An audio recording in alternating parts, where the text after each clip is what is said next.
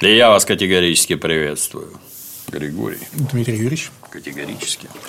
Продолжаем. Рад Продолжаем. Симметрично, да. Продолжаем. В прошлый раз мы закончили на объяснении того, почему Майкл Корлеоне постоянно ходит с носовым платком, почему Да. у него постоянный насморк. И сегодня, я думаю, что мы постараемся закончить сицилийскую эпопею Майкла Корлеоне и параллельно разобрать эпизоды, которые происходят в тот момент, пока Майкл находится на Сицилии. Сегодня мы подходим к тому эпизоду, к той части жизни Майкла Корлеона, где у него близкие ему люди начинают уже в промышленных масштабах умирать. То есть опишем смерть его жены Аполлонии и дойдем до смерти Сани Корлеона.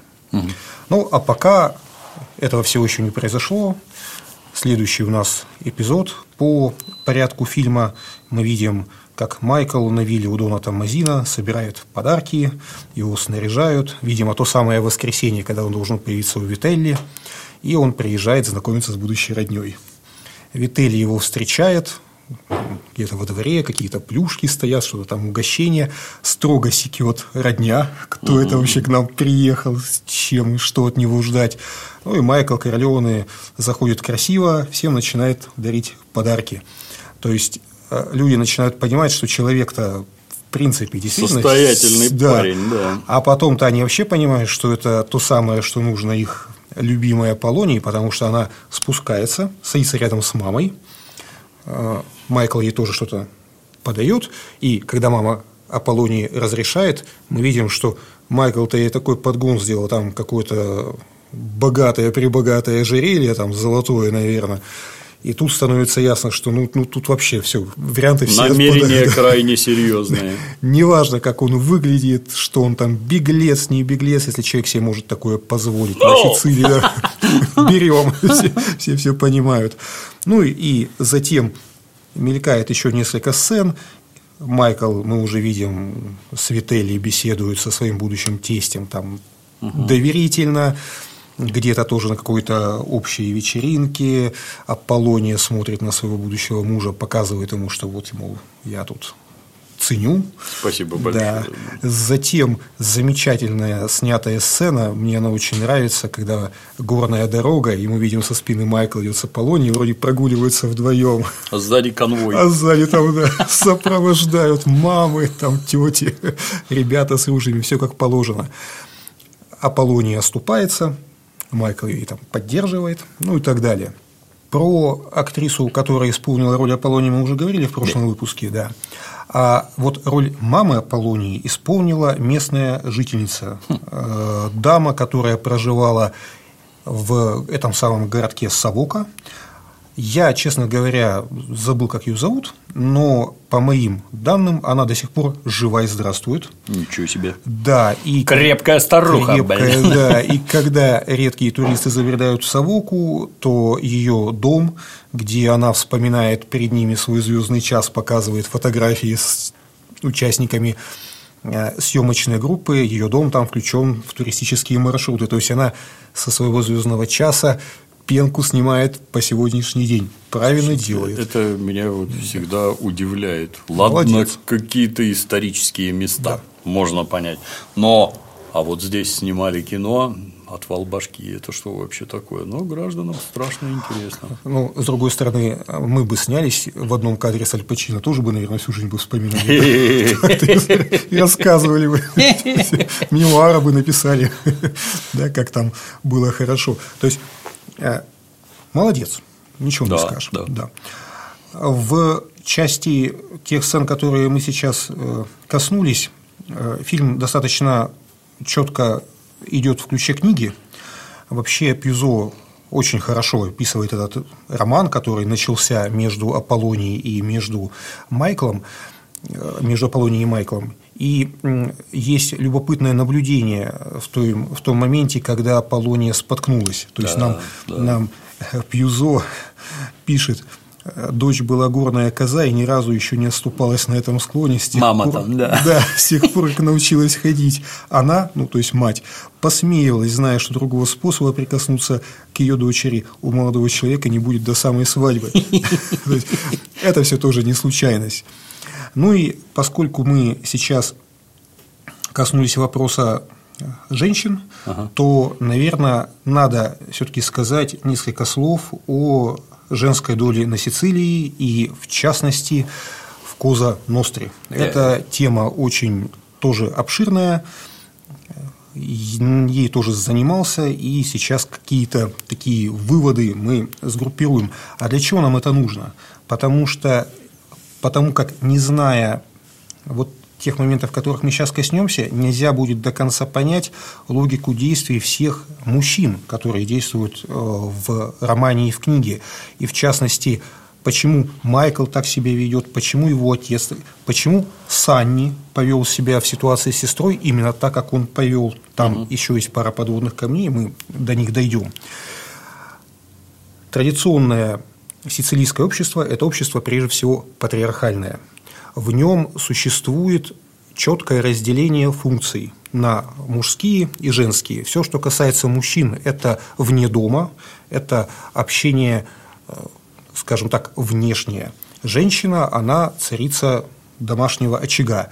И э, то, что я сейчас говорю, оно в принципе, наверное, свойственно практически любому традиционному обществу. Да? Конечно, То есть, да. домострой наш вспомним, мы сразу все поймем, да, что и в России, и во многих других странах где-то было так же, где-то по сию пору так же. Но в Сицилии есть свои нюансы, и они очень важны. И они порождены именно вот этим традиционным патриархальным католическим обществом, угу.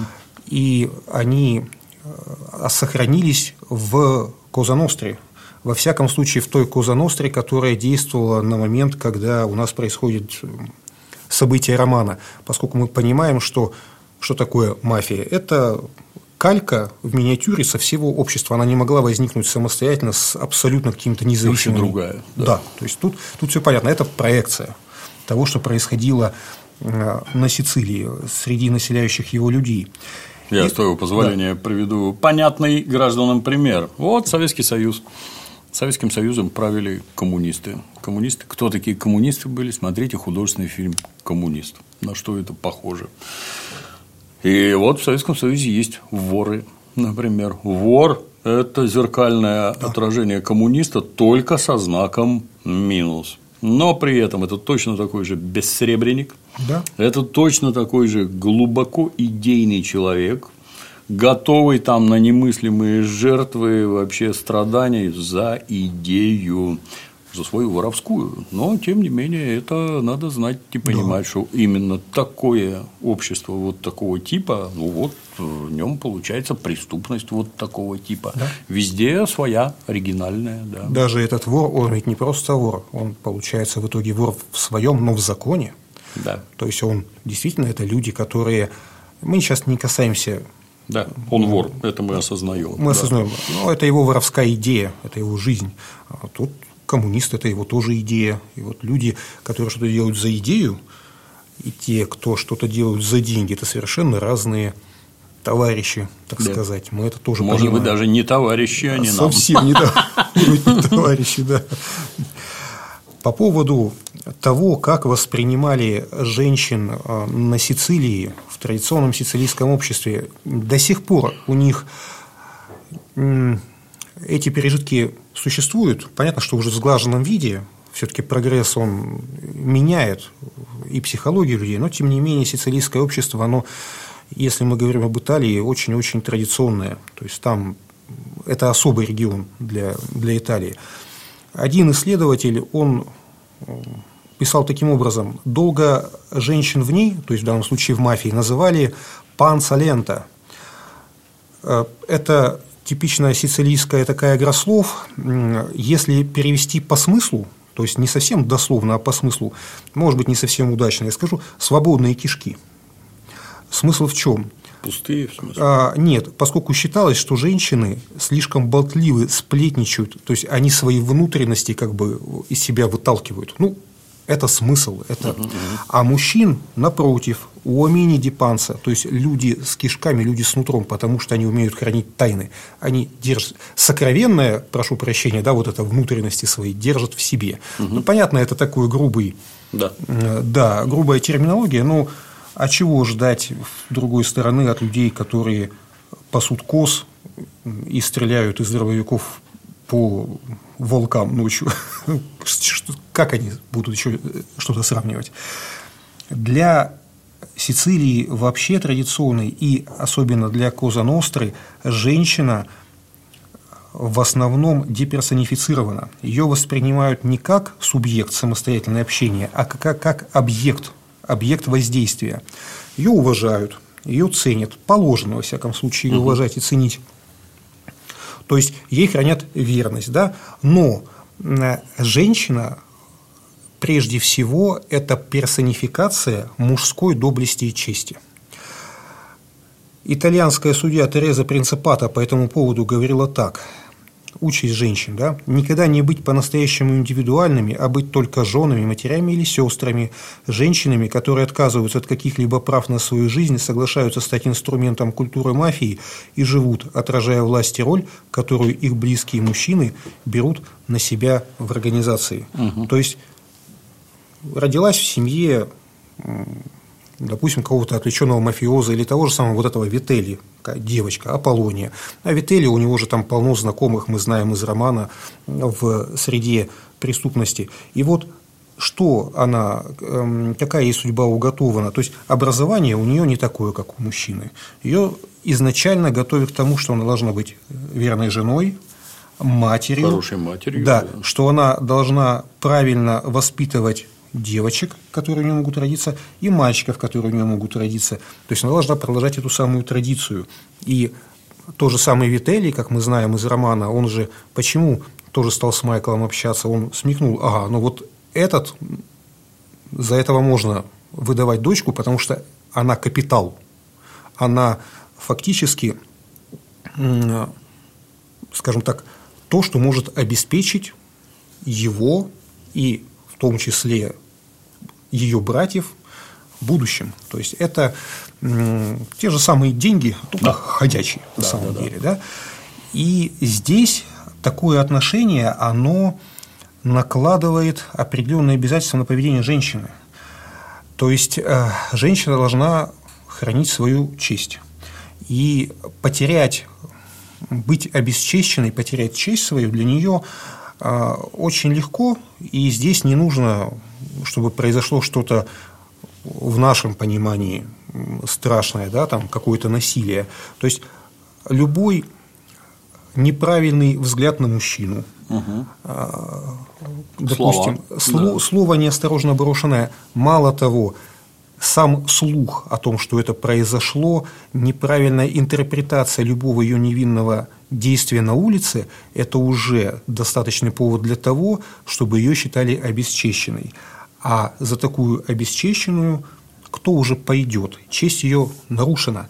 И самое это важное, что поскольку она не является субъектом взаимоотношений, а объектом, самое страшное, что обесчестив, обесчестив ее, понижается статус мужчин, да. Которые это являются ее близкими родственниками. Да. Да.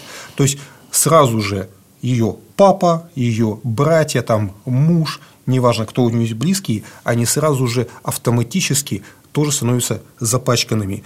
И у нас получается, если мы это держим в голове, мы сразу поймем, почему Вителли так остро отреагировал, когда Майкл и пастухи там начали говорить про э, Аполлонию, когда он понял, что речь о его дочери, он почему сразу побежал за своими сыновьями. То есть он понял, что если сейчас эту ситуацию он спустит, а потом пойдет слух, что было вот именно так, да. то он уже будет никем. И потому мы понимаем поведение Майкла. Он себя ведет так, как он себя ведет, чтобы показать, что он уважает человека, который э, может стать его тестем, и при этом он показывает свою собственную силу. Это вот тонкая грань, когда нужно и себя не унизить, и проявить уважение к другому человеку. Это, это тоже надо уметь сделать. Помнишь художественный фильм «Тринадцатый воин»? Да. Zачем мальчик третий день стоит на носу корабля? Чтобы показать, что он живой, а не призрак. Примерно, может быть, так же. Но тут есть важные моменты. Например, как в нынешних исламских обществах, где женщина не может одна ходить по улице, она должна да. ходить либо с братом, либо с отцом. Ну, потому что, а мало ли что с тобой там Конечно. случится, раз. Потом там все эти убийства на почве как раз вот утраты чести. Да. Когда дочерей, сестер, жен внутри семьи просто убивают. Ну, дикость, безусловно, так быть не должно, с одной стороны, а с другой стороны, ну иди, давай, переделай общество. А как его переделать? Да, и это, кстати, о птичках влечет за собой вещи очень странные. Как в нашей Средней Азии, то есть нельзя вступать в половые контакты до свадьбы. Зато, приготовьтесь, можно заниматься анальным сексом. Я когда в 80-х годах про такое услышал, ну это вообще за гранью понимания, там, как это бывает, и самое главное, зачем это с тетеньками, а затем, что вот, вот по-нормальному никак. Это, кстати, кто не в курсе, это не половой акт. Половой акт это когда половой орган в половой орган. Вот. И как-то это. А девственность при этом сохранена, она чиста это такой диссонанс в голове вызывало. Ну да, вот, вот, вот так вот оно в жизни интересно устроено. Выкручиваются как да, могут. как могут, да. В Индонезии сейчас принят закон, поправки угу. какие-то в уголовный кодекс. Тут читал недавно, что секс до брака запрещен, карается какими там сроками заключения, причем вроде бы не просто для местных, а вообще для всех. То есть туристом ты туда приехал в браке не с гражданской женой со своей, угу, угу. и можешь оказаться внезапно Присесть, да. вместе с ней, но уже по разным хатам. Ужас, блин. Вот это поворот. Да. В общем, когда начинают рассказывать про традиционные общества, и про недопустимость сокрушения моральных устоев, и, и традиционные общества есть очень разные, и моральные устои да. очень разные. Но, в общем-то, все это ликвидируется только жизнью в больших городах. Только. Когда никто никого не знает, всем друг на да. друга наплевать. А вот если ты отъедешь в деревню, как в нашей советской песне, никуда на деревне не спрячешься от пытливых, внимательных да. глаз. И все эти вопросы, которые городским, да, а что такого, а ничего. Вообще ничего. У меня, я когда службу нес, у нас было там достаточное количество вольно-наемных тетенек, ну, мы службу несем, они работают. Вот. Я, а, и все не местные, не питерские. Я всех спрашивал, а зачем? И все отвечали одинаково. Меня там все знают. Там вообще моргнуть нельзя так, чтобы это не обсуждали. А и здесь не, никто и не, не знает. переврали. Да, да, да, Конечно. естественно, да, там. Вот. А здесь я совершенно свободно вот себя чувствую, и тут в этом плане сильно лучше в Конечно. большом городе. Это абсолютно разные миры, и так всегда было. Да, и будет, что характерно. И так да. будет, да. И опять-таки мы, когда говорим о женщинах, о мужчинах на Сицилии, обратим внимание, по большому счету мнение Аполлонии – никого не интересует. Вообще. Майкл ведь говорит Вители, да, в предыдущей, одной из предыдущих сцен, что ваша дочь может потерять отца, а могла бы обрести мужа. То есть, на самом деле, какая разница, что она думает? И Вители, ему по большому счету без разницы, что она думает, его дочь. Мужчины решают, что с ней будет. Ее дело подчиняться хорошо, если понравится друг другу. Да. Но если бы не понравился ей Майкл, э, в реальной жизни, допустим, была бы эта ситуация, а не для сюжета э, придумана Пизу, да какая плевать на самом да. деле. Что там, как там, стерпится, слюбится. Я еще, так сказать, с твоего позволения вернусь, что это вопрос материальный, сугубо да. материальный. Брак – это есть, сделка. Если наша семья хочет с кем-то породниться, то людей надо в уровень присылать. Угу. Вот, соответственно, другой род, ну, тоже, если мы богаты, да. то и эти богатые, да, и таким образом мы как-то друг друга взаимно укрепим. Конечно. Лучше, возможно, если наша девочка, а эти еще богаче, это вообще прекрасно укрепим Конечно. отношения с этими, с еще более могучим родом. А вот нашу девочку отдавать за какого-то нищеброда чмыря, это зачем? Зачем? Да, это для чего? Это знаешь, как Конечно. эти, как их оно и до сих пор же есть похожее. Да. Не совсем то, но есть похожее. Это когда наши там едят за кордон, а потом возвращаются и говорят, что там все бабы такие страшные вообще. Но это есть хороший ответ.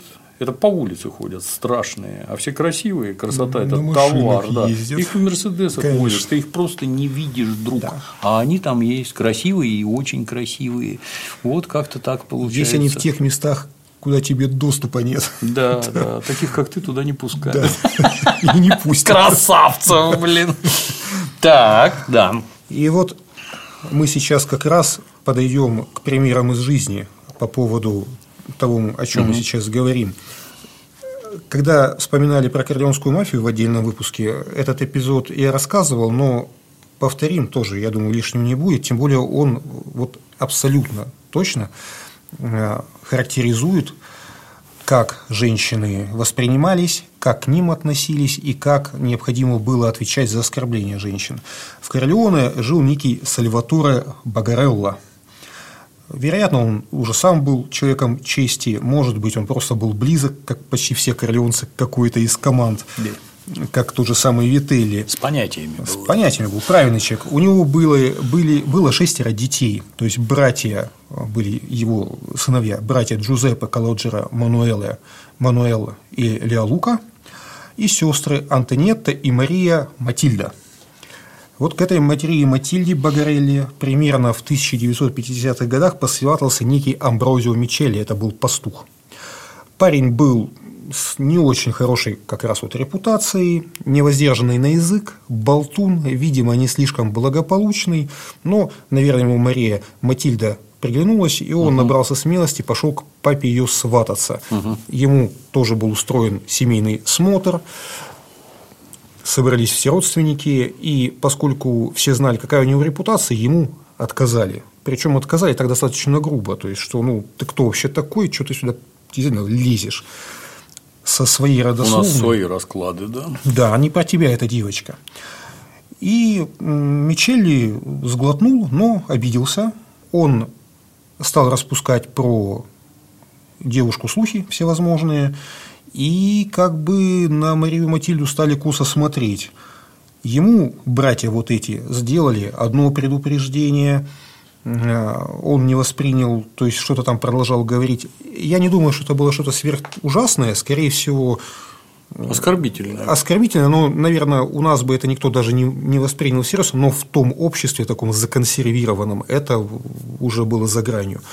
В конечном итоге его ночью братья подстерегли, когда он с какой-то гулянки или откуда-то шел, и его гоняли по всему городу, пуляли в него из обрезов, он ломился во все двери, кричал там «помогите». Естественно, никто не вышел. Все все да. понимали, что происходит. Да, да, да. Все знали, что семья Багарелла восстанавливает свою честь. Когда его труп нашли на улице. За слова ответил, утром. так это называется. Конечно. Там, за базар. Конечно, кого-то из братьев подтянули, допросили для профилактики в местном отделе. Ничего не видел. Естественно, там Джузеппе что-то вроде как даже сболтнул Багарелла, но, видимо, он это так сболтнул, что либо протокол уничтожили, либо сказали, ну, он, наверное, шутит, и естественно, что так убийство и осталось глухарем. Зато теперь все знали, Мария Матильда порядочная, к ней можно Подсудимый, вы признаете себя виновным? Нет. Ну, на нет и суда, нет. Так оно и было, наверное. Все понимали, что семья у нее хорошая, что уважаемые люди, с ними шутить опасно. Вот, пожалуйста, да. На Марию Матильду смотреть опасно. К ней можно подходить только с серьезными намерениями. А что касается того, насколько женщина была не субъектом, а объектом взаимоотношений между мужчинами, говорит другой пример из этой же семьи. Антонетта – это Нинетта Рина. Mm. Сальваторе Рина был близким другом Калоджера, Багареллы, они с Бернардо Провинсана и Лучано Лиджи образовывали вот это вот ядро новой королеонской команды, которая там начала скоро всех кошмарить. События, о которых мы сейчас говорили с Мичели, они происходили, по-моему, в середине 1950-х годов. И вскоре после этого Рина посватался к Нинетти. Про него можно всякое говорить, про Татурину. Он действительно был сволочь, откровенно. Но в том, что касалось личных вопросов, это, конечно, был образцовый муж, образцовый отец и так далее. А сколько лет брак продержался?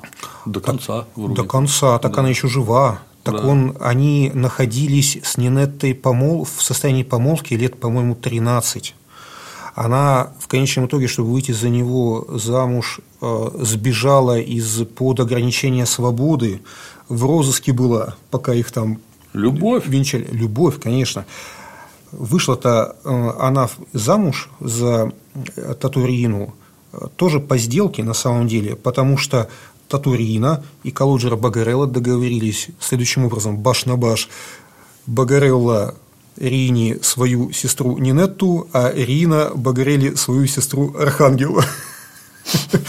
Ну, Никто тоже, опять-таки, не спрашивал ничего мнения, хотя, угу, видимо, какие-то чувства у, ну, у Нинетты понятно, а у сестры Рина тоже, видимо, были какие-то чувства к Калоджера. Почему? Потому что 10 декабря 1969 года Калоджера Багарелла погибнет в ходе э, схватки с Микеле Каватайя. Мы, по-моему, об этом как-то тоже говорили. Это такой был один из э, главарей палермского клана Аквасанта, главарь, точнее даже, руководитель. Семьи. Семьи, прошу прощения, да. так и хочется сказать. Ну, кстати говоря, да, даже самые итальянские авторы, они там у них клан, семья. Это слабость это, недопустимая. Это они, да, это они допускают вольности в обращении с терминологией. В наших книжках такого не будет. Не, не, просто, не просто семьи, а коски. Да если уж совсем быть, да, или баргаты. Так вот, э, Калужа Багарелло погиб э, в ходе перестрелки. Его вот этот Микеле Каватая застрелил. После этого Багарелло был похоронен тайно, то есть официально он просто находился… Э, исчез. Исчез, да, был пропавшим без вести. И никто даже не знал, где он похоронен.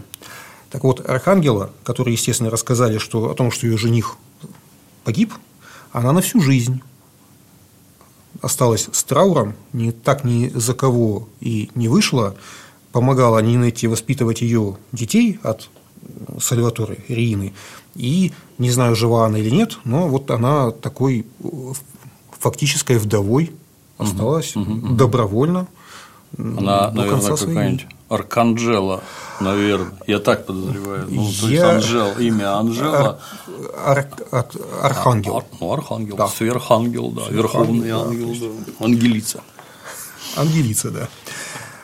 Тут с их именами тоже интересная, кстати, да, ситуация у итальянцев, у сицилийцев. То есть у сицилийцев настолько сильное отличается произношение от общего, так скажем, итальянского, который все-таки это классический итальянский, это Рим, это север Италии, да, то есть угу. кто у нас создал литературный итальянский, да, Данте, по большому да. счету, как у нас Пушкин создал классический литературный русский язык, да, то есть, а сицилийский диалект – это что-то невообразимое. Поэтому как они там по-правильному произносят имена друг друга, это мама дорогая. Мы все разузнаем. Перед печатью мы все да. разузнаем. И тоже, да, момент такой мы уже говорили про имена древних римлян, то есть то, что в оригинале написано, и то, как у нас произносят имена там, Цицерона, Цезаря и прочих, и прочих, это очень сильно отличающиеся вещи, как у нас сложилось и как традиция. Странно, кстати, мне Странно. вот вообще непонятно, если Гaius Юлиус да. Кай... Цезарь, Кайсар. Да, он же кесарь, он же да. Кайсар, он же Кайзер. Он там, же царь. Не, он же царь, да. да. Почему, как вот Максимус, почему он Максим? Странно. Догадка. Да. Ну, я это, с одной стороны, понимаю, бери лопатеус и капаус ямус, это предмет Да, издевательства. у, Щедрина там или где да, да, да. повторял. С одной стороны, понятно, но как-то, а в английской традиции они максимусы и не максимы, нет, странно. Может быть, от того, что у нас сильно влияние именно греческого было, греческой культуры, Может. а может быть, через нее уже, через греческие передавались имена латинские. Я не знаю, это тоже Ну, это еще из-за времени зависит. Да, Ну, это как да. типичный пример, когда залив называется Гудзон, Да. а Шерлок Холмс и доктор Ватсон живут на квартире миссис Хадсон. Почему миссис не Гудзон? Непонятно, как так получилось. Потому что она не залив. Да, Хадсон. И, кстати, вот еще момент. М, Вот эту ситуацию с таким отношением к женщинам Пьюзо, кстати, подчеркивает прямым текстом. Он словами Дона Томазина э, говорит следующее в беседе Дона Томазина с Майклом. Дон Томазина говорит так. «Девица отменная, из приличной семьи, опозоришь их, отец во что бы то ни стало будет стараться тебя убить. Тогда придется тебе пролить кровь». То есть, тоже, в принципе, да, мы понимаем, что Майкл ходил по грани, и Вителли, пока вот они еще не сошлись, оба были вот шаг лево, шаг вправо. Какая свадьба? Как тигры вдоль границ Да. участков, да, нельзя переходить. Конечно. Там бы похорон не оберешься было бы, а не свадебных торжеств.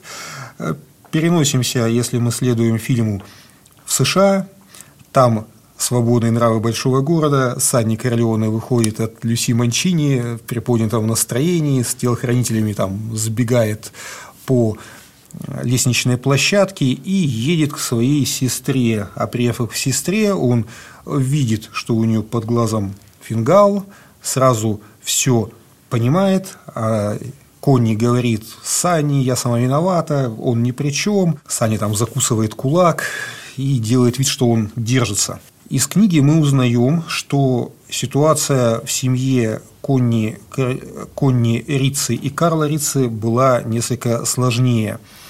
Карл Рицци обижен на то, что его оттерли от важных дел. Это как раз вот та ситуация с неравным браком, которая произошла именно потому, как она имела место в Америке. И, конечно, Дон Корлеоне здесь дал маху. Ему, если бы он следовал полностью и целиком вот этим вот требованиям общества, в котором он родился, такого бы не случилось, естественно. Ну, тут совершенно очевидно, что она себе этого Карла Сама выбрала, выбрала. чисто как кобеля. Да. Высокий, здоровенный, белобрысый, полюбила я тебя. А он чмошник. Да. И, по сути, его не оттерли. Ну, это мое такое мнение. Его не оттерли, его просто не взяли. Потому что Да. ты тупой. Вот на буровых установках, там где-то в Чухасе работать, где здоровье, это твоё. сила, это твое, да, ты пролетарий, ты не умный, просто не ум. Так бывает в жизни, представляете, да. Вот человек И- не умный. Его же тоже, ему же дали тотализатор, Да, да, То есть да, ему дали с чего кормиться, его Да. просто не стали посвящать в основной бизнес, но по большому счету он да. Не бедствует. не бедствует, мягко говоря, судя по да, всему, да. но у него же самолюбие. Да. Он-то ведь закон не выходил не для того, чтобы сидеть на каком-то тотализаторе. Он-то думал, что сейчас там у него карьера взлетит вверх, да? Взлет ракеты, да. А не тут-то было. А не тут-то было. А в результате, когда не получается, вот, он же видит, ну, не, не настолько тупой, чтобы не понимать, то надо на ком-то сорвать зло. И он срывает. да? Именно поэтому он ее лупит. А в ее лице лупит семейство Корлеоне. А что вы мне сделаете? Естественно. Да, да, да. Вот, сейчас-то мы этого и коснемся, и все, абсолютно так и есть. Ну, ладно, тут маленькая ремарка. Конни из романа и Конни из фильма, они очень сильно отличаются, потому как а, Конни, э, Конни Корлеоне по роману, она выглядит следующим образом. Сейчас я тоже процитирую, будет понятно. Он, то есть Карла, протянул руку и тронул Конни за пышную ягодицу. Она улыбнулась, а он брезгливо сказал, нагуляла окорока хуже свиньи. Ну и потом он тоже к этому скажет, салом заплыла свинья свиньей. То есть он ее, ну, она не такая тощая спится как в фильме, и мы понимаем, что он ее постоянно унижает. Это делает абсолютно намеренно и регулярно ее бьет. И что происходит? Как только он ее избивает первый раз, она идет жаловаться к родителям.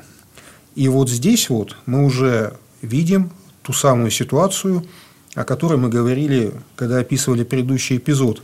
Я процитирую, да, будет это, все понятно. Это один из, так сказать, на меня произвело впечатление. Да, когда очень, да. очень важный момент про родителей, да, а, те, то есть родители, приняли ее не слишком сочувственно, с холодком, чуть ли не с усмешкой. Мать, правда, пожалела немного и даже попросила отца поговорить с Карлой Рицци. Отец отказался – она хотя мне и дочь, сказал он, но принадлежит теперь мужу, и я ему не указ. Даже король Италии не позволял себе вмешиваться в отношения мужа и жены. Пусть едет домой и научится вести себя так, чтобы он ее не бил. Конни... Вот консервативное общество. Да. да. Конни сказал в запальчивости, ты сам хоть раз в жизни поднял руку на жену. Она была его любимицей, ей спускались подобные, ей спускались подобные дерзости. Он ответил, моя жена ни разу не давала мне повода ее ударить, а дальше замечательно. И мать закивала головой, за, заулыбалась. Да. Да. Конни рассказал им, как муж отнял у нее деньги, подаренные на свадьбу, и не сказал, куда их дел. И отец пожал плечами. И я бы сделал то же самое, если бы моя жена так много себе позволяла. Вот это не нашла, понимаешь, сочувствия никакого. Это опять-таки о чем говорит? О том, что папа четко разделяет. Вот здесь ты в моей власти, я патер фамилиас, я глава семьи, ты моя дочь, ты пока еще ни за кем другим не находишься, и я несу за тебя полную ответственность, и с тобой что-то случится, это мою честь нарушит. А вышел ты за Карла, вот он за тебя отвечает, ты являешься персонификацией его достоинств, и я уже ничего не могу сделать. Вот у меня есть моя жена, да. вот я за да, нее в ответе, да, да. а ты все. Да.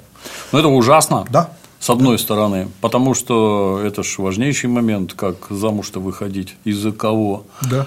А пока ты молодой и в тебе гормон бурлит, а как ты можешь выбрать, если это все строится строго на эмоциях? Полюбил я тебя, вот такой красавчик, высокие плечи, жопа, рукастый, там блондин, да? и, ну не глаз не отвести, так он прекрасен. А как человек полное говно. Да. А когда похоть немного отпустит, все, все натрахались до посинения, не только на этом, в общем-то, сожительство держится. Есть и другие вещи. А оказывается, жить с тобой нельзя. А где опыт-то нажить? Конечно. Мы, мы опять-таки знаем, у меня есть знакомые, которые по 5 по 6 раз женились непонятно зачем, конечно. Послом. Да, но зачем ты это делаешь, от меня ускользает. Ну, тем не менее, так не угадать никак. Я считаю, что это вообще, ты знаешь, вот эти вот вопросы семейного счастья, повезло, не повезло. Вот папа-то про что говорит? Ты, по всей видимости, даешь ему какие-то поводы, он об этом говорит. Папа ты не... Мама, вы неправильно прав. себя ведете что надо задуматься, Конечно. в чем причина нанесения побоев. Скорее всего, в тебе. И, и он же э, этим еще тем, этим же он и намекает. Ты сама такого выбрала. Да. Я тебе пошел навстречу. Да. Ну а что ты теперь жалуешься? Да, ну вот вы да. рассуждаете про любовь. Вот к чему привела ваша любовь? Плоды вашей да? любви. А вот если по уговору, то бывает ну, ни то, ни другое, не панацея, но так бывает очень и очень часто, увы. Увы. И ну, самое страшное, это что это ж раз попробовал, два попробовал, три попробовал. Я, я не знаю, если бы я женился, например, возник вопрос после 30, на мой взгляд, это вообще невозможно. Просто невозможно, когда у тебя уже все гормон бурлить перестал, шоры, так сказать, с глаз упали, когда во все стороны смотришь, и нет. По-моему, это вообще, вот я просто железно уверен, либо повезло тебе в жизни, и вот такая женщина тебе встретилась, либо нет. Это выбрать невозможно. Вот, ну, вот рациональным рассудком, а я тут это, я тут это. Ну, может, и можно, только жить невозможно будет. Если нас будут смотреть феминистки, сейчас нас будут да на здоровье. На здоровье. К женщинам относимся с максимальным уважением. Я феминисткам всем да. сразу сообщаюсь. Я сообщаю, я с одной женой живу 43 года, а скорее, а скорее 45, а вы? У вас есть какой-то опыт, чтобы об этом рассуждать. Чтобы, чтобы, чтобы спорить. Ты кто? Вообще. Мы уже, так сказать, с вершин прожитого на это смотрим и вот настаиваю, это просто как повезет. Вот несчастной Кони просто не повезло. Вышла замуж да. за этого козла, а он в своем козлизме дошел до самого конца, сволочь. А мораль по роману такова: слушай папу, детка, и да, все будет да. ну, хорошо. Папа тоже не всегда. Папа тоже, ну, но он так считает. Ну, обрати внимание, мы забежим вперед, чем это все закончилось, то как она потом орала на Майкла, как она да. его там обвиняла, орала, она так ничего и не поняла. Вообще так, ничего не поняла. Ты а... вообще не понимаешь, что брата убили из-за тебя, жаба. Не просто из-за нее. А мы сейчас вообще подойдем, почему из-за нее. Там же есть нюанс. Значит, Давай не отвлекайся, не будем, да. Да, да, да, Не будем спойлерить. Да. Следующая сцена мы видим, как Карла Рицци стоит где-то у какого-то подъезда, подъезжает машина, выбегает взбешенный Санни, бросает в Карла. Карла сразу все понял. Давай текать. В него летит какая-то там палка, я не знаю. Его Санни настигает, начинает его отчаянно лупить, лупить там со всей силы. Избивает, говорит ему, еще раз тронешь сестру, завалю, и, наконец, после этого уезжает. Съемки происходили на углу 118 Вест-стрит и Плезант-авеню на Манхэттене. Съемки происходили интересно. Джеймс Кан, он вообще был любителем поимпровизировать. И он, когда готовился к съемкам этой сцены, он думал, чтобы сделать такое, чтобы Карла его, ну, актер, который играет Калриса, чтобы по-настоящему испугался, и чтобы это выглядело так, чтобы все думали, вау, вот это поворот. Он специально отломил какую-то палку и в ничего не подозревающего напарника ее метнул. Всем это так понравилось, что он потом в дублях метал эту палку еще несколько раз. И э, когда происходила драка, э, она тоже была очень интересная. Один из ударов, который Санни наносит по Карла, он прямо видно, что это удар не просто липовый, там кулак летит в полу... Пропустил! В полуме... Он летит в полуметре от лица. а, он... драка мне не понравилась. Не, тогда не умели снимать непонятно как. А драка, кстати, с одной стороны, там один просто удар идет мимо, настолько очевидно, что это даже в одной из серий Симпсонов обыграли вот эту вот шляпу, которая там вышла. А заметили этот момент уже, когда все уже было съемки закончены, уже было поздно переснимать, а его не выбросить было. Uh-huh. С другой стороны, баком он лупил своего напарника по-настоящему, по ребрам он ему дал тоже по-настоящему, да. Поэтому локоть и ребра сломаны, переломаны были у э, актера, который исполнял Карла Рица, действительно всерьез. И, ну, лично мне эта сцена зашла, но за исключением одного момента. Если мы обратимся к книге, и, и Карла Рица, и Санни Корлеон – это здоровенные бугаи. Там прямо отчетливо подчеркивается, да, что они там да, прямо ну, да, такие да. кабаны. А так на них посмотреть, ну, Обычные люди. Да, я бы не сказал, что там что-то такое, что прямо. Ну, опять-таки, стандарты 70-х годов да, не да. совсем то самое, что мы сейчас. Все сильно поменялось. Всё, да, все я сильно. расскажу тебе, как-то раз к нам в 90-е привезли, ну, как, ну не привезли, там, короче, выставка, там лучшие фотки журнала Playboy. Я, угу. конечно, немедленно пошел посетить ну и вот замечательный там на протяжении ряда лет вот какая-нибудь Мэрилин Монро, тетенька, откровенно говоря, в возрасте. Раз. А, на плейбое, да? Да. А во-вторых, физические кондиции, то есть она, как бы помягче сказать, абсолютно безжопая, то есть какая-то надо обладать специальными фотографическими навыками, чтобы тебя вот посадить, да. поставить свет, и тогда ты будешь там фигуристой и прочее. Ничего нет. Доходишь до конца 90-е годы, это, это вообще другие. Другая порода да. людей. Видно, с детства хорошо кормили, потому что скелет сразу там длинные ноги. Рост совершенно другой. Непрерывные занятия спортом, когда ноги, жопа, руки, плечи, вот все как надо. Совершенно другое. Конечно. Ну и актеры точно так да? же. И мужики такие же. Стандарты да. меняются. Да. это очевидно. Что будет еще лет через 5-10, тоже непонятно, куда мы двинемся. Тоже, кстати, такое, это уже отвлекаясь да. совсем, это очень сильно видно, когда вот вражье кино смотришь, там все пострижены хорошо. Угу. А смотришь на наших вот советских времен, там бессмысленные патлы висят, а вот теперь на каждом углу по три барбершопа, зайди, там тебя так обработают. Да. Мое почтение. Я каждый раз со слезами выхожу. Там подровненные бороды, обровненные лысины и всякое Мне такое. брови стригут. Вот. Мастера просто какого-то невыразимого класса вообще. Ну и выглядишь совершенно по-другому. О чем это говорит?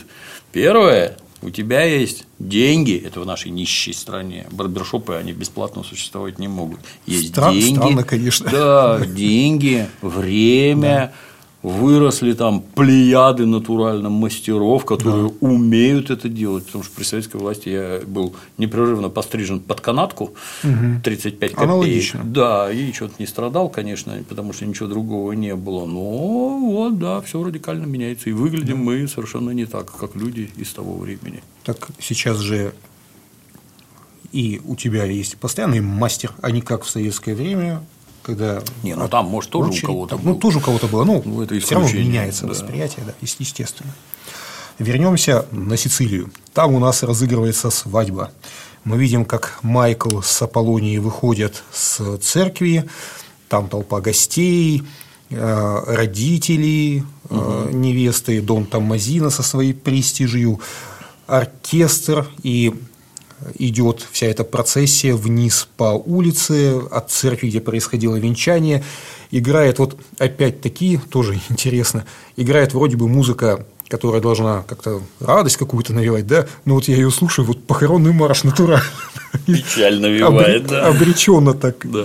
идут все, что вроде бы как и все замечательно, но, может быть, это сделано специально, может быть, нам режиссер опять-таки показывает, может быть, ну, тут что... это, во-первых, может быть, что да. это сугубо традиционный музон, как у нас Мендельсон. Вроде бы Кармайн Коппола придумал эту мелодию, А-а-а. не уверен, но кажется.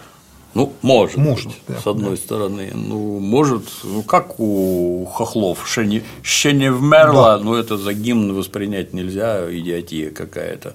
Ну, тем не менее, так исторически сложилось. Вот, так сложилось, да. да. То ли дело славься Отечество, да? Да, совсем же Это нормальный гимн. Хочется да. встать сразу. Естественно. Когда заиграет так, что аж проберет. Венчание снималось также в Савоке. Снималось оно у церкви Святой Лючии, Санта-Лючия. Прямо в центре Савоки находится эта церковь, рядом находится другая церковь Святого Николая, Церковь Святого, они примыкают друг к другу. Церковь Святого Николая, она постарше, век 13 а церковь Санта-Лючия, она побольше, и она построена, по-моему, в веке в 15 угу. И вот этот спуск, по которому идет Майкл с невестой, он является достопримечательностью, опять-таки, в этом прекрасном городке. Он угу. так и отмечен, как свадебный путь крестного отца. Угу. Да, то есть там все облагорожено, все там как-то вымощено теперь, то есть не, не такая, как в те страшная, времена, да. да, страшная картина, но все равно видна вот эта архаика, видно там видны по окраинам какие-то неотремонтированные домики, то есть находясь в этом месте, ты безошибочно узнаешь, где снималась сцена свадьбы, если, разумеется, ты ее видел. В романе «Само торжество», если мы обратимся к роману, написано так весьма схематично, то есть это обычная деревенская свадьба. Но эпизод добавляет замечательный нюанс. Если мы э, обратим внимание на то, что в конце этой ситуации со свадьбой, там Майкл уединяется с э, Аполлонией вместе, да, они uh-huh, там вдвоем. Uh-huh. Мама Аполлонии, согласно роману, поехала с новобрачными на виллу, поскольку проследить. Да, девушка молода, непорочна, ей боязно. На утро после брачной ночи ей понадобится с кем-то поделиться, выслушать наставление, если что-то пойдет не так. Дело тонкое, всякое может случиться. То есть мама ну, бдит до да, последнего, да, да. да, чтобы все было хорошо. Сдает в эксплуатацию. По описи. И после описания свадьбы в романе идет любопытная вставка «История Филумены», можем назвать ее так. То есть, это случай, который рассказывает служанка Дона Тамазина, некая Филумена. Она рассказывает Майклу про то, как 30 лет назад в Нью-Йорке, э, проживая, она помогала Люке Брази убить внебрач... ну не внебрачного, понятно, Люка Брази так и не находился, не, не был в браке, но убить э, ребенка у женщины, которая имела несчастье от Люки Брази родить. Причем не просто убила, она бросила новорожденного в топку по требованию Люки Брази. Я, честно говоря, не знаю, зачем вообще эта вставка нужна, чтобы показать, что Люка Брази злодей. Так мы и так понимали, что он парень такой не просто черт узнать, зачем он. Вот чисто профессиональный взгляд говорит, что вот это абсолютно ни к чему. Ни к чему. То есть, если он злодей, то он как злодей убивает взрослых людей по совершенно конкретным да. обстоятельствам и прочее. То есть, а детей? А зачем детей? Может быть, потому что Пизо нравился этот эпизод, ему было жалко его выкинуть. Жути нагнать. Жути как нагнать, это называется. Да. Или да. добавить э, дополнительного объема. Не очень получилось. Мне да. не понравилось. Мне тоже не понравилось. Да, Она вкрапление какое-то. Она ни к чему не ведет. И так понятно, там был гораздо лучший пример, да. когда он кого-то там, поймав двоих кого-то, приехавших да. из Чикаги, рубил топором, да. а сидящий в ожидании очереди сожрал полотенце, которым и задохнулся. задохнулся. Это гораздо больше конечно, впечатляет. Конечно. Да. И ты понимаешь, для чего был этот эпизод? Он, он картину войны показывает и характеристику самой семьи Корлеоне. То есть мы понимаем, почему этих людей боялись все, согласно роману. А здесь выкини этот эпизод, эту историю Филумены, что изменится? Вообще да. ничего не изменится. И по роману, после того, как Филумена рассказывает эту непонятную э, ситуацию, мы узнаем от, э, устами Донна Тамазина, что убит Санни.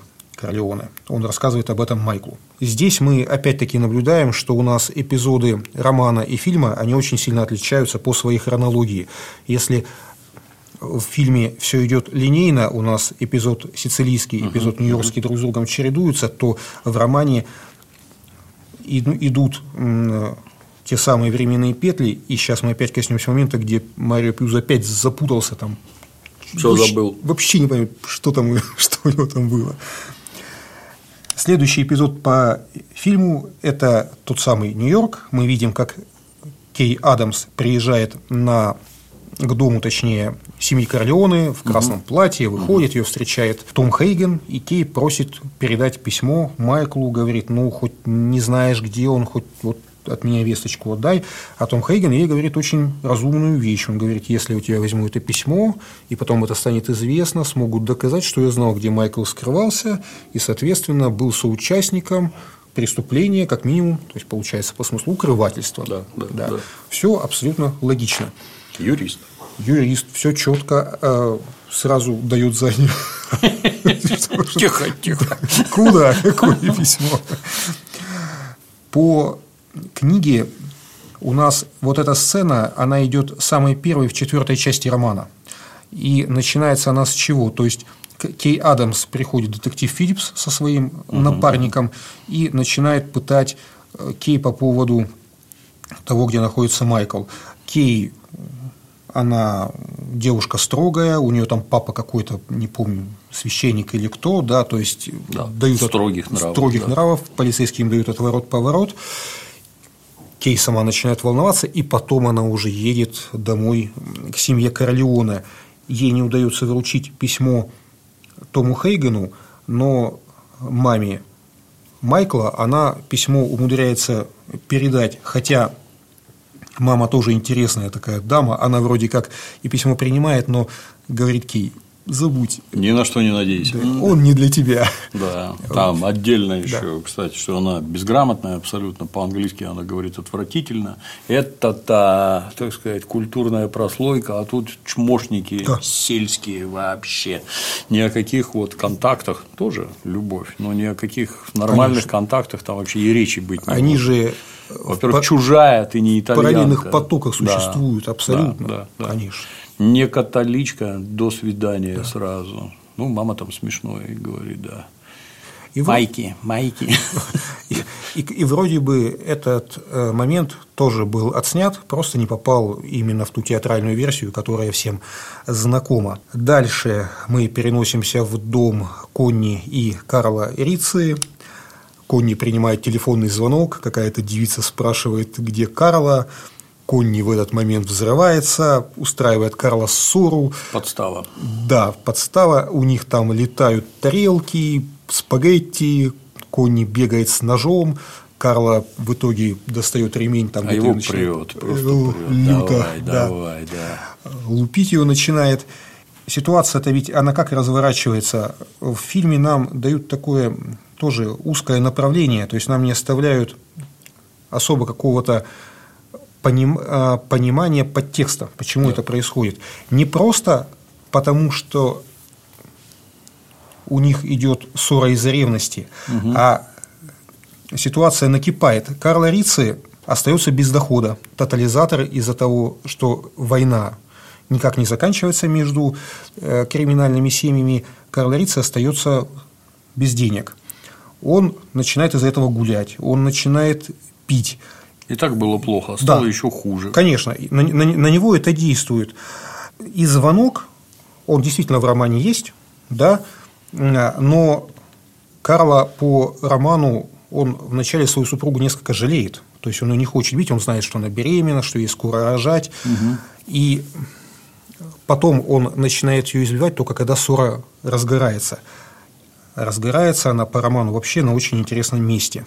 Сейчас мы отматываем назад, возвращаемся к фильму и знаем, что Конни звонит домой, говорит Санни, помоги, забери и так далее. Санни срывается с места, прыгает в машину, ничего не хочет слушать и едет за своей сестрой. И при выезде на платную трассу его окружают и очень мощно расстреливают.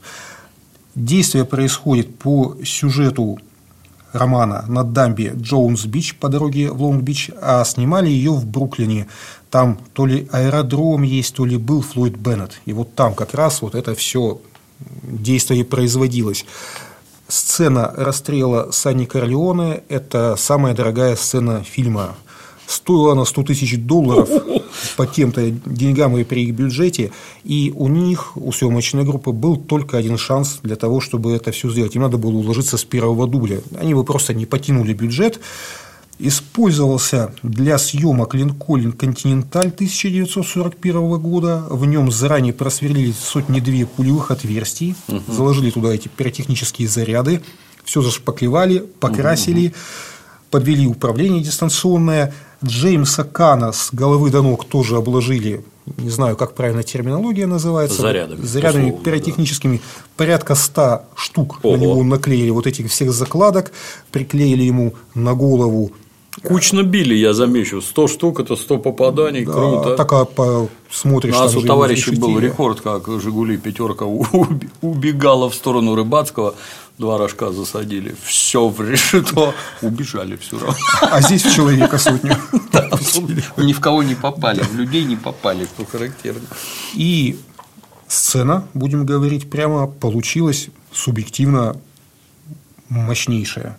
То есть, как этого бедолагу изрешетили, все в крови, вопли, крики, видно, что постарались. И Джеймс Кан свою смерть экранную отыграл великолепно. Есть кадры, где он в перерывах там, где-то там, когда снимали, он там что-то курит, с кем-то окровавленный улыбается, у него там подведены какие-то провода к его телу, ну, то есть, все, все сделали красиво. И, кстати, из этой же сцены мы видим, насколько люди, которых послали убивать Сани, отличаются от тех недоумков, которые были у турка Солоца. Здесь-то грамотно люди отработали, да. замкнули да. Санни Корлеоне возможности для маневра, работали двумя группами, он попал под перекрестный огонь, выйди он из машины, достань он револьвер, не достань, есть с ним охрана, нет с ним охраны, шансов не было бы вообще. То есть человека так взяли в коробочку, что у него просто вариантов, кроме как умереть, не оставалось. Стукнул раз, специалист, вижу да. по нему, да. По книге примерно так же и описывается эта сцена, но она несколько скромнее, там его, по-моему, трое человек убивали, но тоже работали именно так, примерно как описано в, как мы видим в фильме. И завершающий этап и в фильме, и в книге этого убийства, это бедного Санни Корлеона, уже умирающего или мертвого, пинают там по лицу. То есть такой знак глумления. Не просто мы убили его, а мы его еще изуродовали, когда это уже в принципе не нужно. То есть показывают, что не, в, не ставит ни в грош. Это важный момент. Это очень, да. Чтобы можно было хоронить в открытом гробу. Да. Парни, только в лицо не стреляйте, Конечно. а тут специально, да. А тут, да, тут специально. И если мы обратимся к роману, мы увидим опять э, нюансы хронологии, которые всплывают у Марио Пудзо. Угу. Роковой вот этот звонок, угу. на который Санни так подкинулся, происходит поздно вечером, около 22 часов. То есть Санни едет по роману на Бьюике, как мы затем увидим разворачивающиеся события, если бы Санни убили в 22 часа по роману, по фильму это происходит днем, но если следовать роману, то дальнейшие события, так как их описывает Пьюзо, они были бы просто невозможны. Сейчас я к этому подойду. Угу. Анализировать мотивацию действий Сани нужно именно с учетом того, что мы сказали о роли женщин в мире мафии. Санни, поскольку он все-таки брат, он воспринимает ситуацию, которая произошла с его сестрой, не просто как боль за любимого человека, но и как нарушение своей собственной чести. То есть получается, что если он никак не отреагирует на действия Карла Рицы, Карл Рицы будет рассказывать всем, что вот я, плевать мне на этих Корлеоны, я тут что делаю, что хочу, то и творю. Да. И получается авторитет Сани, авторитет его папы, когда пойдут слухи, а слухи ну, папа пойдут. не может, а я да, могу, а я могу. сделаю. Да. А мне можно. Да. Я-то все-таки брат, и я все-таки не так прям вот сицилиец до мозга костей. У меня свободы для маневра куда больше. Так, э, таков вероятный мотив действий Сани. Поэтому для ну, него... военный вождь. Конечно, да. Войны... Он же командир, конечно. Да. Его действия в отношении Кони – это и прежде всего защита собственного авторитета и защита коски, в которой он состоит одновременно. Но самое это интересное в том, что Сани гибнет не только из-за того, что ему устроили засаду, не только из-за того, что там у Карла Рица какие-то проблемы с тотализатором, ну и так далее. Сани гибнет прежде всего от интимных вывертов своей сестры, потому как, если вернуться к этому избиению, которое происходило а, незадолго до его расстрела, мы узнаем, что Конни провоцирует мужа.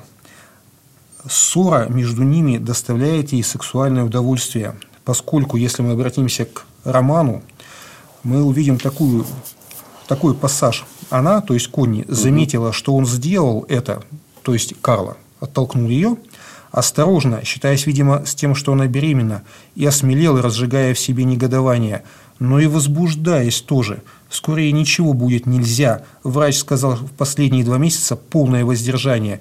Но ведь, воз... но ведь они еще не наступили, а она и стремилась уже от воздержания.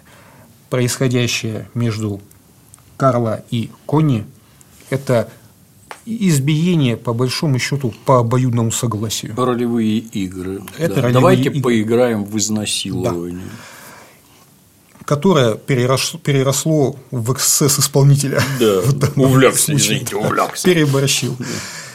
И вот я сейчас перевел это выражение в переводе Марии Иосифовны Кан, поскольку переводила женщина с советским воспитанием, да. она это сделала еще мягко. А если прочитать оригинал, то Пюзо это уже ситуацию описывает куда более жесткими терминами и куда более прямо. То есть на английском оно звучит не вот так вот обтекаемо, там угу, угу. куда более жесткие варианты. Так или иначе, Санни несет не меньшую, скажем так, ответственность за гибель, точнее, не Санни, Конни несет не меньшую ответственность за гибель своего брата, чем ее прекрасный Я супруг. замечу, что это многим очень любит, э, нравится, потому что все эти наши секс-лавки засыпаны какими-то кнутами, плетками, клетками, крестами. Вот тебя тут пристегнуть, отлупить и отодрать еще до кучи. Многим это страшно нравится. Здесь проблема-то в том, что ты брата подставила да, в своих брата. сексуальных играх, да. просто подставила брата. Делай, что хочешь, брата не подставляй. Да, да, да. И не выноси эти ситуации правильно папа-то ей говорит, ну так а ты не давай повода и не, и не жалуйся, раз такое происходит. Не выноси эти ситуации uh-huh, вовне, uh-huh. тем более тогда, когда проблемы у семьи не шуточные, там, все под прицелом буквально да. ходят. Ну, как это можно? Затем по фильму мы переносимся в усадьбу Дона Корлеоне, видим, как Том Хейген пьет люто, вероятно, в кабинете у папы спускается Дон Вита Корлеоне, и Том ему рассказывает о гибели сына. Дон Вита, прямо видно, это все глотает с огромным трудом и говорит, что все, хватит воевать, нужно созывать встречу пяти семей, заканчивать с кровопролитием и просит связаться с Банасерой, поскольку наступает тот момент, когда Америка Банасера должен ответить услугой за услугу. Почему Том Хейген скажем так, ведет себя тоже таким образом, как мы видим в фильме. Понятно, что Саня ему брат, понятно, что у них близкие были очень отношения, исключительно близкие, это обо всем об этом говорится в романе. Но в то же время Том Хейген-то понимает, что, опять-таки цитирую, он позволил пяти семействам провести, одурачить себя мнимым смирением. Враги затаились и притихли, а тем временем из-под готовили западню. Угу. То есть Том Хейген понимает, что он проф непригоден. Да, да, да. А если ситуацию моделировать дальше, то за такой косяк можно и ответить, причем своей жизнью. И такие случаи не доглядел, да. Да, они имели место быть в различных ну, тут, конечно, в первую очередь Соня отличи... Саня да. отличился, да. Куда ты один едешь? Конечно. Как это вообще возможно? Нельзя. Ты же вроде командир. Да, не должно такого быть вообще. Ехать надо с группой не на одной машине. И тогда э, мероприятие становится да. настолько сложным, что лучше не подходить вообще. По разным Ответят. Дорогам да. каждый раз надо ездить. Так точно. Естественно, да. чтобы тебя да. не вычислили. Не... Они же ждали, ждали они его конечно. Строго определенном месте. Это, кстати, отдельно все время, когда граждане, что за ними слежку какую-то, цифровая слежка, представляете, цифровая слежка. Мне все время интересно, ты вот ты вот на работу ездишь всегда одинаково, ну, потому что ты такой умный, ты знаешь, вот этот маршрут самый короткий, что здесь надо встать да. в правый ряд, здесь в левый, тут посередине у тебя все отработано, то есть ездишь ты всегда по шаблону. Даже когда к любовнице ездишь, ты всегда ездишь, Конечно. то ты опять умный, то есть вот тут вот так, вот так, вот так, когда людей конспирации обучают, во-первых, как себя вести, во-вторых, как проверяться, зачем смотреть, кто, где, как. Э, это надо над собой совершать серьезнейшие усилия. Это для постоянный того, труд. Да, для да. того, чтобы ты все это соблюдал. Тут вот глупость полная. При такой опасной профессии ты как-то чрезмерно горяч. Но это отдельно в романе описывается. Да, действительно, да. горяч, да, знали, что горяч. Да знали, специально позвонила баба, устроена, спровоцирована истерика, истеричная сестра позвонила брату, брат, мгновенно вспыхнув, помчался. Знаю, это вот, вот типичная сицилийская. Конечно, да. это очень грамотно сделано. Посмотрим, посмотрим, как там у тебя, где у тебя самое больное место, да. где ты мягкий, там вот сюда вот. Зайдем вот через близких, все да, как всегда. Да, да, отлично получилось. Более того, э, эти же семьи действуют очень грамотно, которые сражаются с семьей Корлеоне. Они ведь накал конфликта заранее снизили, они ведь подвели ситуацию к тому, что прекратилась эта острая фаза противостояния. Да, да, все и, расслабились. Да, и все уже несколько расслабились, подумали, что все как-то спускается uh-huh, на тормозах. Uh-huh. А это было сделано специально, чтобы бдительность притупилась, и потом сыграть в нужный момент. Люди, которые разрабатывали операцию, красавцы. Очень если, грамотно. Да, да, да. Исходим из вселенной фильма и книги. Ну и дальше мы переносимся в похоронное бюро. Мы видим Банасеру, мы видим как Дон Вита, сопровождая тело своего сына, просит Банасеру Бонасера в ужасе, что ему Бонасера там в шоке вообще. избавляться от трупов, а этот, посмотри, что они сделали с моим сыном. Есть байка, не знаю, насколько она соответствует действительности. Марлон Брандо, ну, зная уже, понимая, каким был Марлон Брандо в жизни, она вполне может быть реальностью. Э, Он во время съемок неоднократно питался там блюдами быстрой кухни. Вот он любил какие-то там кальмары в соусе, в коробочке, там, не знаю, китайские, не китайские. И когда мы видим, как он стоит склон- со скорбным лицом, склонившись над телом своего сына, та часть его тела, которая не попала в кадр, там у него вот эта вот коробка с недоеденным Кальмаром. держит да, прямо Талант. в ходе съемок. Талант. Да. Что касается романа, то опять-таки последовательность в нем другая, чем в фильме. И э, вначале мы узнаем про звонок Тома Хейгена Бонасере. Бонасера там готовится ужинать. Бонасера понимает, что случилось что-то не то, что он, возможно, окажется участником тоже преступления, понимает, что какой-то труп наверняка сейчас надо будет прятать, зачем он еще нужен? Да, да. Он там весь уже на измене, но все-таки он, надо дать ему должное, едет на работу и э, ждет Дона Корлеона. Что интересно, убили Санни Корлеона после 22 часов вечера. Поскольку около 22 часов, это следует из текста романа, Да. раздался вот этот самый звонок. Кто там из них когда должен был ужинать? Вот непонятно. Там и мама э, Сани Корлеона готовит ужин. Там все они как-то бодрствуют. Время, судя по всему, если Сани убили около 22, там уже время за полночь должно быть сильно. Как это может произойти, я не знаю. То есть, где-то опять Марио Пудзо не досмотрел. По большому счету, шут с ним. В Да. фильме это все исправили, там все Да, днем, да, да, при да. свете. Как все, надо. все нормально. Но меня в данной ситуации больше вот какой момент напряг. Да?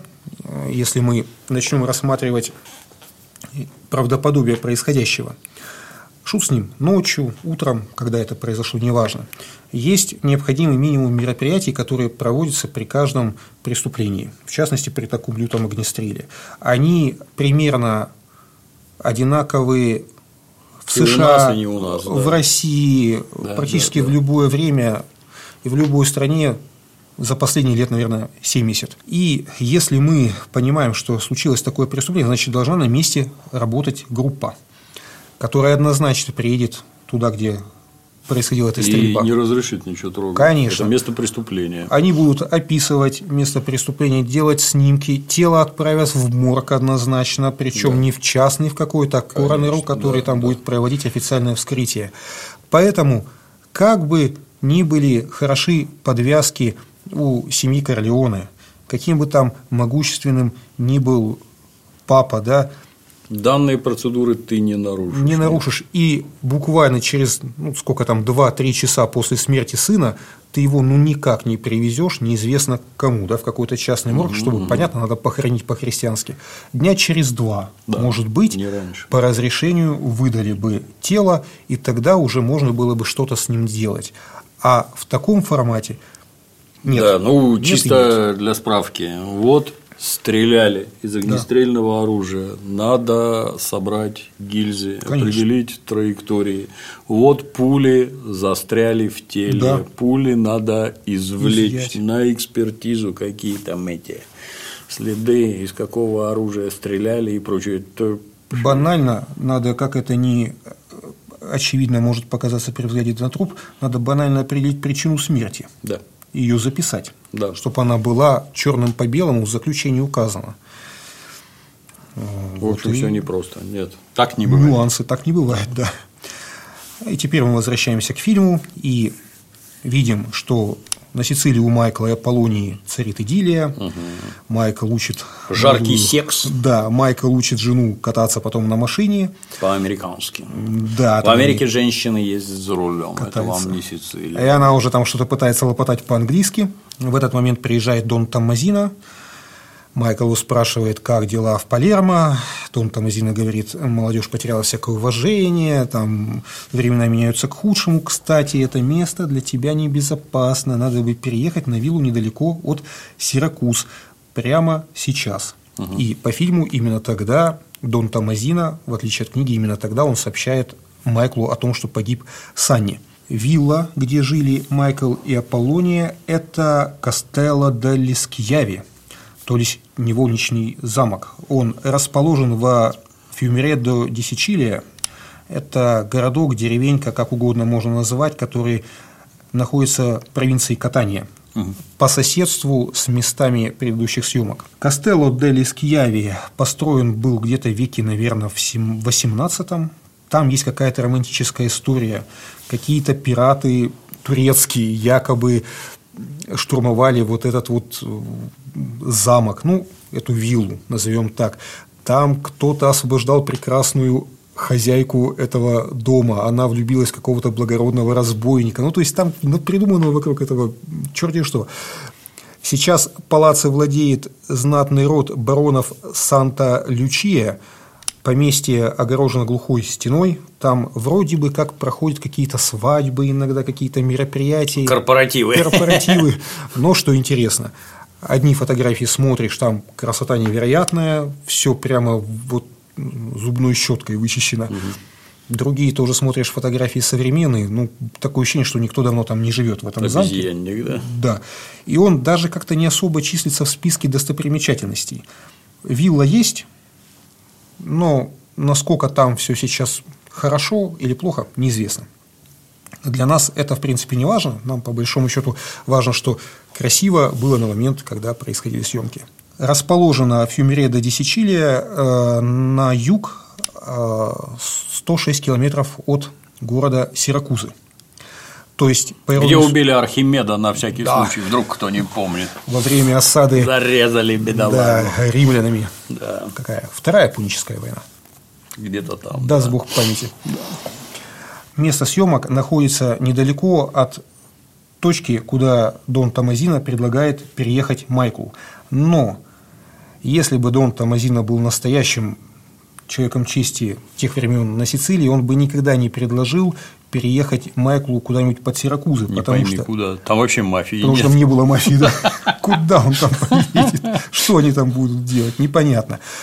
Зато, когда мы в прошлой серии говорили о том, насколько э, бывают причудливые изгибы судьбы, в том числе связанные с, со съемками этого фильма, есть любопытный момент. Дело в том, что примерно в 30 километрах от Фьюмереда ди Сичилия расположен городок Сан-Джованни-Лапунта, это тоже провинция Катания.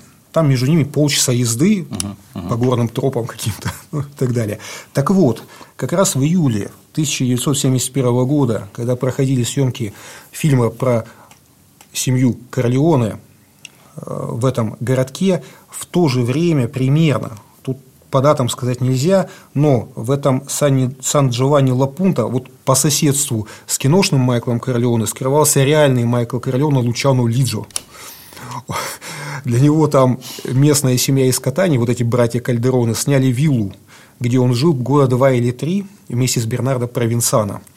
И я, по-моему, не помню, рассказывал или нет историю, когда Э, эти два товарища чуть не засыпались, потому как Лучано Лиджа э, был вообще очень эксцентричным товарищем, и он, когда Бернардо Провинцано поехал куда-то по делам, Лучано Лиджа пошел загорать на задний двор виллы, и ходил он там то ли в голом виде, то ли в каких-то шортах, а по соседству э, была какая-то недостроенная вилла, и там люди, которые приходили ее посмотреть, они случайно это все... Эту красоту. Красоту, красоту эту увидели, но, естественно, они же не знают, кто там купается. Если бы знали, они бы, наверное, бы уехали бы сразу. Опрометью. Да. А так они позвонили в полицию, ну как, все таки Такой разврат. Такой разврат. И на виллу, где скрывался Лучано Лиджа, вот по этому анонимному сигналу приехал полицейский, угу. ему Лучано Лиджа открыл дверь, подумал, что все, обложили его, что возможно, сейчас наденут наручники, а карабинер ему, ну, или карабинер, полицейский, неважно, ему говорит, на вас поступил сигнал, вы ходите голый, неприлично, как-то оденьтесь. Он говорит, я не голый, я вот в шортах ходил, какие ко мне претензии. Ну, вам все равно надо поехать в участок и дать пояснение. И Лучано Лиджи, он вывернулся, он говорит, а вот у меня катетер, а у него простатит был, да. трубка стояла мочевыводящая. Я, говорит, никуда не могу поехать, ко мне сейчас должен доктор подъехать и поменять мне вот катетер. И ему полицейский тогда говорит, ну ладно, хорошо, вот прийти к такому-то числу, все равно дайте объяснение. Лучано Лиджа понимает, если он появится в отделе полиции, может статься так, даже что... Даже с катетером. Даже с катетером ему кранты. И тоже и смех, и грех. Он начинает обзванивать членов комиссии, сицилийской, палермитанской комиссии Коза Ностры. Там телефонные переговоры лютые происходят. То есть, люди, которые решают реально судьбы там половину острова, они обсуждают, ехать Лучана Лиджа в участок, не ехать. К мусорам! Блин, что вообще делать? По понятиям это, не по понятиям. Как быть? А он же им еще правду особо не говорил. То есть, он сказал, что ко мне приехали, там что-то да, не понравилось. Да, да, да. Потому что, ну, это же западло. Конечно. Да. Причина-то, да, из-за того, что ты там тряс мудями, да, тебе надо. Да. А он ведь авторитетнейший человек, его же там все боятся. И вот комиссия в итоге там к нему приезжает уже через несколько часов на эту виллу, там идет дикое обсуждение, возвращается Бернардо Провинсана, как раз куда он ходил, не знаю, вернулся, говорит, ладно, я пойду, я дам пояснение за тебя, скажу, что-нибудь придумаю. Угу. На следующий день там, или через какое-то время вся эта кодла едет к полицейскому участку местному. Там перекрывают весь квартал, готовятся штурмовать, если что-то пойдет не так все ждут по машинам Бернарда Провинсана, он заходит в полицейский участок, вот уровень тоже розыска, дает какие-то там показания, пояснения, выходит оттуда и тоже человек был с юмором, говорит Лучано Лежа, а что ж ты сразу-то не сказал, в чем проблема? Ты что там устроил? С голой жопой прыгал. Мы думали, здесь какой-то серьезный вопрос, а проблема-то вот в чем. То есть, для них тогда все разрешилось благополучно. Но вот сам факт. Вот да. киношный Майкл Корлеоне, да, вот да. настоящий Дон Корлеоне, да. они не исключено, что жили по соседству как раз в тот период времени. Это, кстати, прекраснейший пример да. всякой оперативно-розыскной деятельности, когда уже все с ног сбились, и никто ничего найти не может, и непонятно как. А тут непонятный гражданин да. увидел, позвонил, раз – и все могло поломаться. Вот, вот да, все могло все поломаться могло вообще. А самое это главное случай. Мент, обратите внимание, не купленный. И не полицейский околоток не купленный. Не купленный а да? значит, могут исполнить закон, да, а вам кранты. И просто господа полицейские проявили халатность, назовем да. ее так. Безалаберность. И, да, и самое это важное, ведь это же все действительно э, случаи жизненные, потому как подобные моменты, они профессионал-то не профессионал, всплывают у сотрудников в том числе очень часто. Поэтому я, когда прочитал эту ситуацию, был не просто не удивлен, я сразу понял, да, правда, так оно, так оно быть могло абсолютно точно. И какой еще нюанс мы узнаем из романа? Мы узнаем, что Дон Тамазина показан таким авторитетом, который что-то решает в Палермо. То есть угу. он возглавляет якобы мафию городка Корлеон, и он там в Палермо ездит, учит эту шантропу, молодую мафию из Палермо, чему-то там. Но на самом деле, до того, как этот самый Лучано Лиджа не возглавил корлеонскую семью, кто вас слушает да, будет? никто, естественно, этих вот деревенщин, их же называли как, видани, то есть деревенщина, вы вообще кто такие? Вы там коз пасете, коров Я воруете. помню, как нам прислали начальника да. отдела из Гатчины. Ты кого там ловил? Ну, кроме коров убежавших. Что у вас там происходить могло, да? Этот очаг преступности. Гатчина. Томазо Бушетто, он так говорил про корлеонцев того периода времени. Семья из Корлеона не была ни особенно сильной, ни агрессивной. Это была Коска, которая, как и многие другие, обитала в провинции, занималась собственным бизнесом, не напоминала о себе и не вызывала беспокойства. Репутация Корлеона стала расти благодаря Лучану Лиджи и людям, которые его окружали. Поэтому Да, этот монстр Нич- был, да. натуральный монстр. А дом Томмазина, точнее его прообраз Микеле Навара, в реальности очень мало что решали на тот период времени, особенно в Палермо. Ну, так, контактировали по делам, Да, контактировали, понятно, но относились к Наваре как к провинциалу, не более чем. Ну и следующая сцена, печальная сцена, мы видим, как Майкл Королеоне собирается ехать все- куда-то там под Сиракузы, просит Фабрицио приготовить машину к отъезду. На вопрос Фабрицио говорит, что поедет за рулем сам. Между тем в машину садится Аполлония, Майкл ее замечает, это происходит слишком поздно. Он видит, как Фабрицио через заднюю калитку пытается сбежать. До Майкла в этот момент все доходит. Он пытается жену остановить, но Взрыв. да, происходит взрыв. Тоже, мне кажется, великолепно снятая сцена. Все у Копполы по классике. Неподвижная камера. Вот. Хорошо для 70-х годов сделан монтаж. Вот она садится в машину, вот взрыв. Тоже там. И все. На этом Майкл становится вдовцом. И именно после этого эпизода он возвращается в Нью-Йорк. Домой. По роману Майкл теряет сознание после этого взрыва, остается без сознания около недели, и все уже, в принципе, полагают, что он скончался или умрет. То есть, видимо, его Взрывной волной да, приложило. да. контузило очень сильно.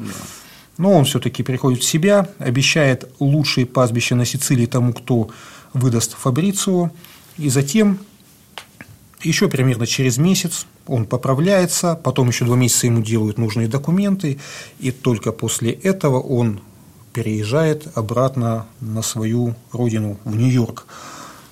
Это примерно 2 часа 6 минут 32 секунды хронометража фильма, ну, во всяком случае в той версии, которая у меня основная. На этом, я думаю, мы, поскольку прошли уже две трети фильма, можно на сегодня закончить. Нам останется два выпуска, и мы будем подводить итоги всего нашего цикла. Начать итожить. Значит, да. Спасибо, Григорий. спасибо вам. Крайне познавательно. Красота. Спасибо. Хорошее кино. Смотрите. На сегодня все. До свидания.